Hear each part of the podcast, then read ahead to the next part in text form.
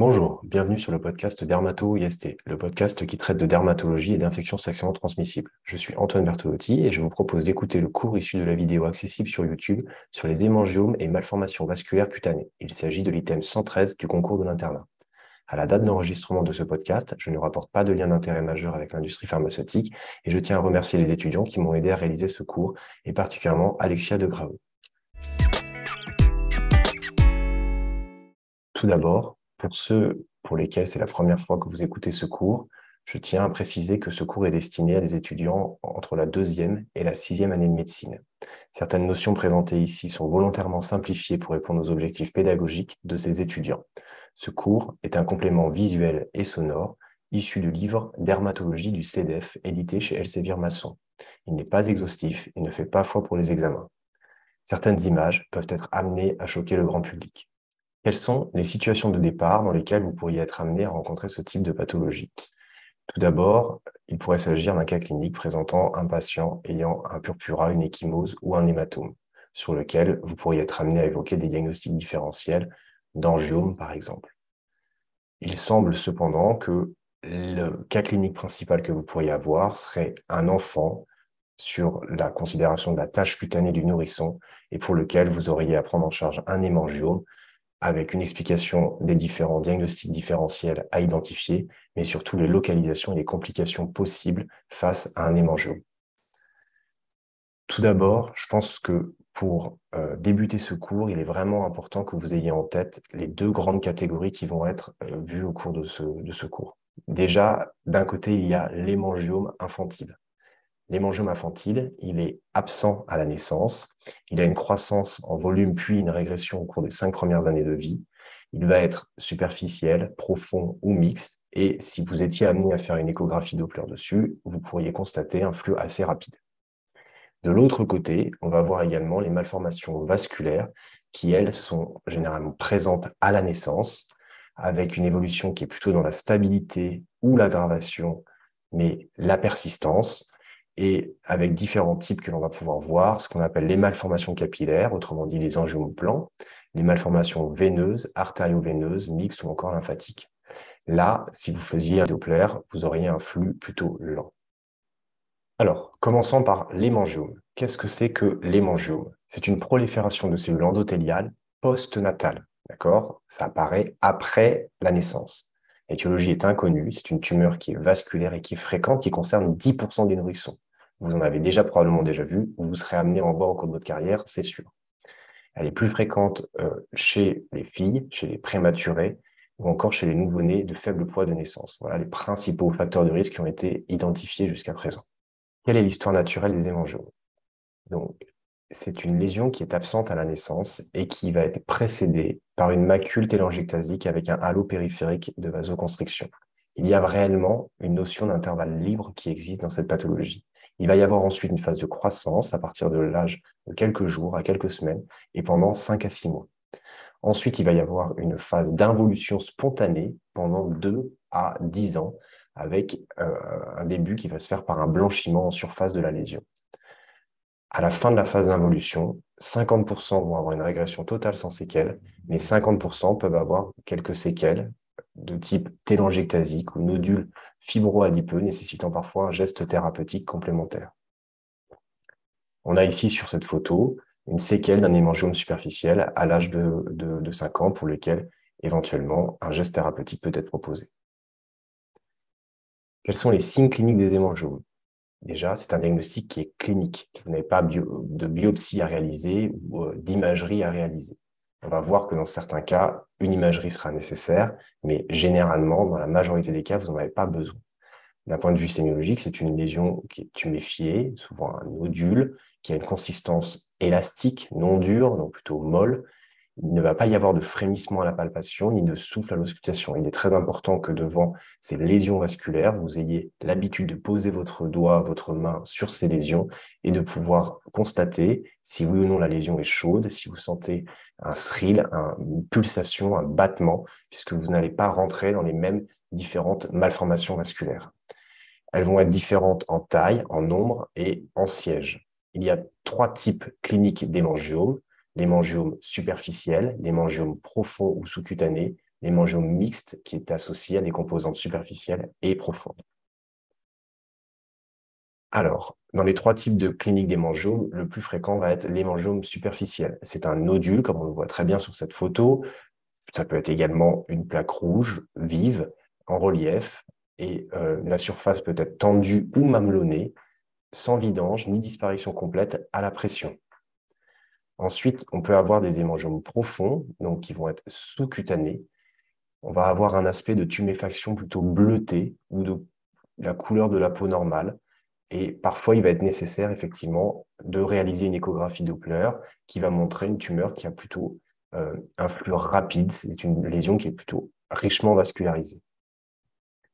On a enfin les hémangiomes mixtes qui vont associer à la fois des lésions profondes et des lésions superficielles. Sur cette photo, on voit une lésion nodulaire très importante de plusieurs centimètres de diamètre qui est sous-cutanée. On est face à un hémangiome profond, mais on voit aussi que dessus, il existe une lésion superficielle, euh, rouge, euh, framboisée, plutôt en plaque, euh, qui ici stipule qu'on est face à un hémangiome mixte, puisque vous avez la composante à la fois profonde et la composante superficielle. Quels sont les diagnostics différentiels des hémangiomes Déjà, il existe les tumeurs malignes du nourrisson. C'est relativement rare. Ce sont des tumeurs malignes qui sont vascularisées et qu'il va falloir évoquer devant toute tumeur congénitale, unique, dure, évolutive. Je vous rappelle, les hémangiomes sont des lésions qui sont quand même plutôt euh, molles. Donc, si vous avez une lésion qui est indurée et qui continue à croître pendant plusieurs mois, on a dit que les l'hémangiome avait euh, la caractéristique d'involuer spontanément, vous devez avoir le réflexe de faire une biopsie cutanée dans, cette, dans ces circonstances. Il y a entre autres les diagnostics de rhabdomyosarcome, fibrosarcome infantile et autres qui peuvent exister. La deuxième chose, ce sont les malformations vasculaires. Euh, j'ai repris ici le tableau que je vous ai présenté en introduction pour essayer de bien clarifier les choses par rapport à ce chapitre. Les malformations vasculaires, on va les revoir après. Euh, on peut avoir effectivement un hémangiome superficiel qui, au stade initial, peut simuler une malformation vasculaire de type angiome plan. On peut aussi avoir l'inverse, c'est-à-dire que certaines malformations veineuses ou lymphatiques peuvent donner l'impression d'un hémangiome profond sous-cutané. Et c'est là où il va falloir être vigilant à l'examen clinique et plus ou moins compléter d'imagerie si c'est nécessaire. Le troisième diagnostic différentiel, ce sont les hémangiomes congénitaux. C'est une entité qui est totalement différente des hémangiomes infantiles et bien entendu, de par le nom que l'on a donné à cette euh, entité, ils sont présents dès la naissance et ils sont même parfois dépistés à l'échographie anténatale. L'évolution est variable avec une régression rapide ou une persistance et l'un des traitements que l'on emploie dans l'hémangiome, c'est le propanolol et ici, il est euh, généralement inefficace. Enfin, L'un des autres diagnostics différentiels à savoir évoquer, c'est ce qu'on appelle le syndrome de Casabach-Merritt. C'est un phénomène de coagulation intravasculaire tumorale associé à une thrombopénie. Il ne complique pas les hémangiomes infantiles, mais des tumeurs vasculaires congénitales rares.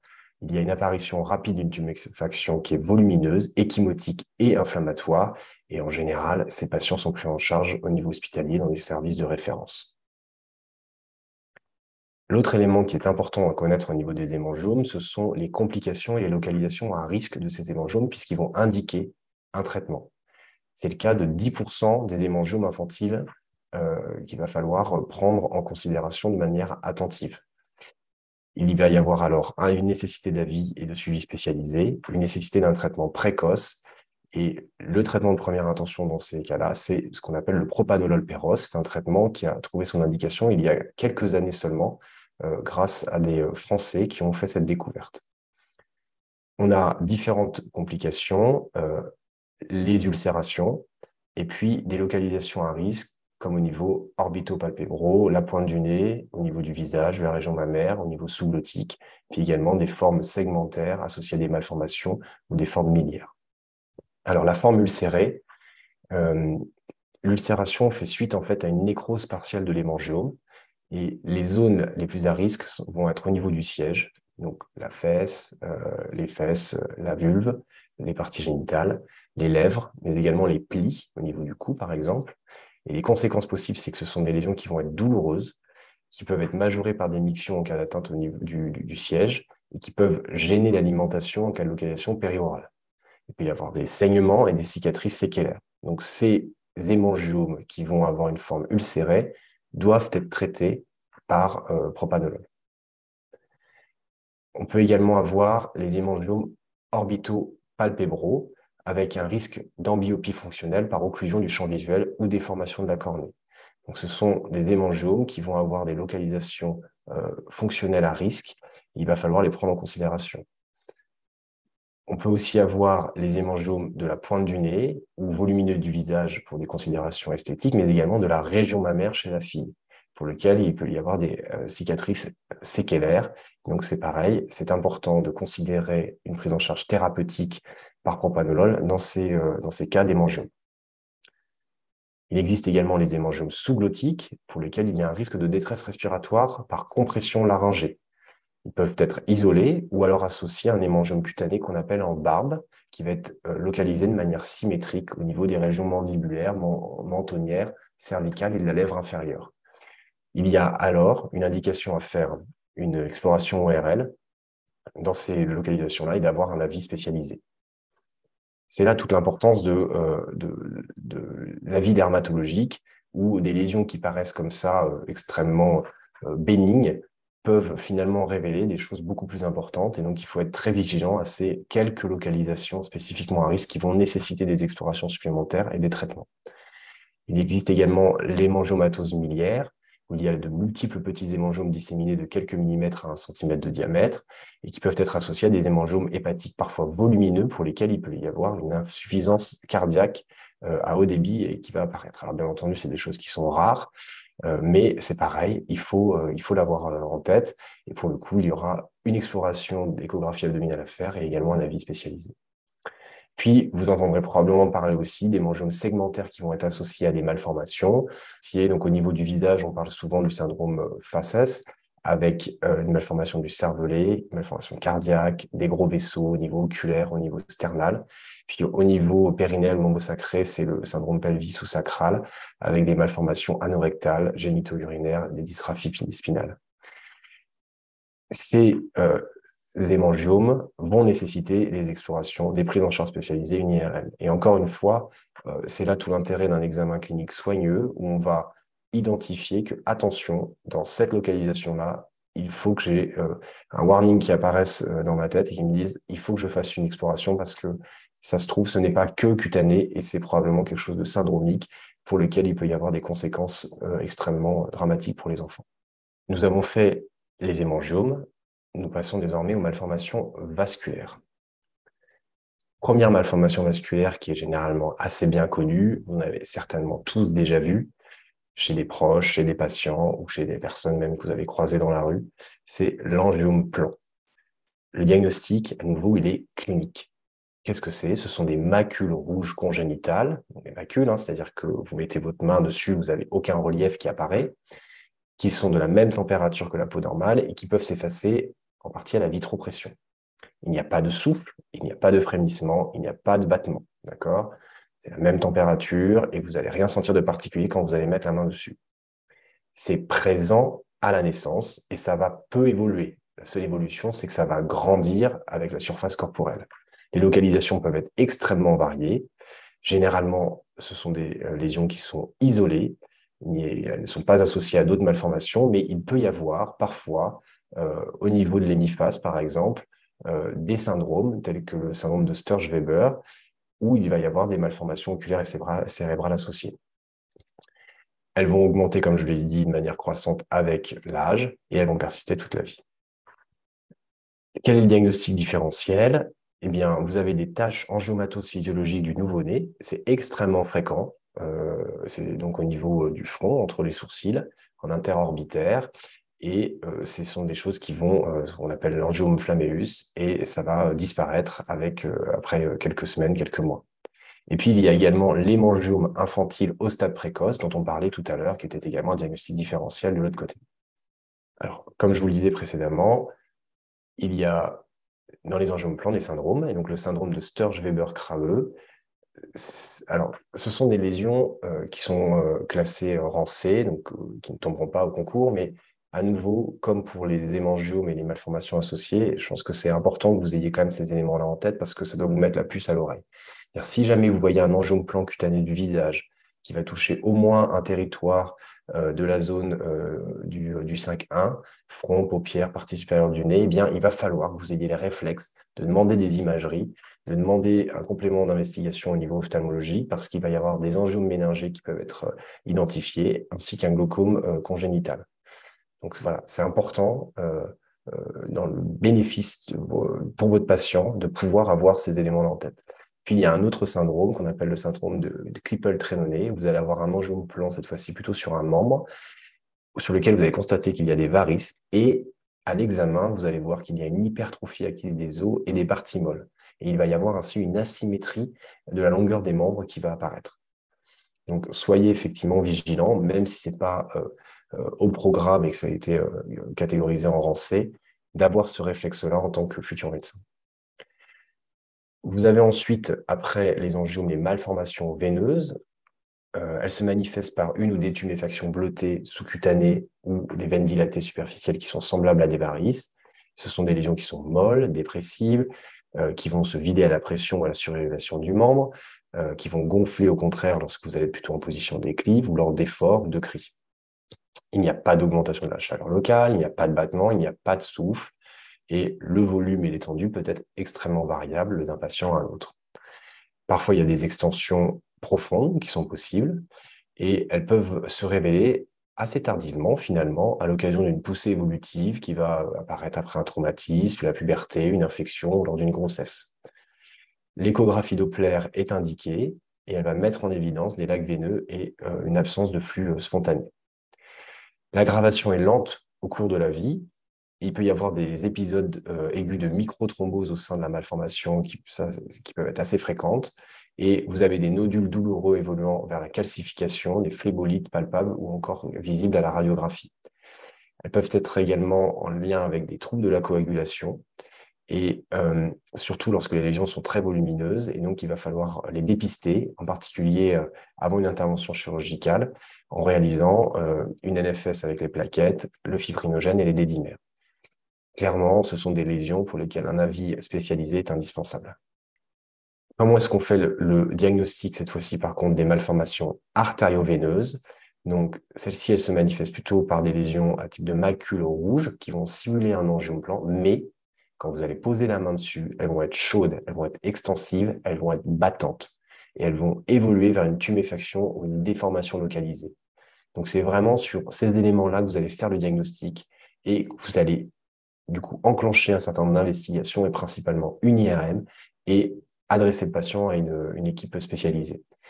À l'échographie Doppler, vous aurez un flux rapide et euh, vous pouvez même mettre votre stéthoscope sur, le, sur, sur la lésion et vous allez entendre un, souffle. Les localisations, ça peut être au niveau des oreilles, du cuir chevelu, des extrémités des membres, et ce sont vraiment les localisations les plus fréquemment touchées, mais vous pouvez avoir des localisations un, peu variées au niveau de la surface corporelle. Quelle est l'évolution de ces euh, malformations artério-veineuses? C'est qu'elles vont évoluer par poussée spontanée ou déclenchée par un traumatisme ou une tentative de geste thérapeutique. Et euh, elles vont être également, euh, elles peuvent évoluer au cours de la puberté ou de la grossesse. Quelles sont les complications? Eh bien, il y a un risque d'hémorragie, de nécrose ischémique et d'invasion loco-régionale, ainsi que de récidive après le traitement. Donc, ce sont vraiment des lésions à prendre au sérieux. Ensuite, vous avez de manière plus commune des euh, anomalies vasculaires qui sont acquises. Donc, on a les angiomes stellaires, qui sont des ectasies vasculaires centrées par un capillaire ou par une arborescence de télangiectasie radiaire. On a euh, à la vitropression, on peut faire disparaître en fait toutes les petites arborescences périphériques, mais généralement le point central, lui, va persister. Et euh, ce sont des lésions qui vont toucher préférentiellement les lèvres, nez, joues, les extrémités des doigts, mais pas que.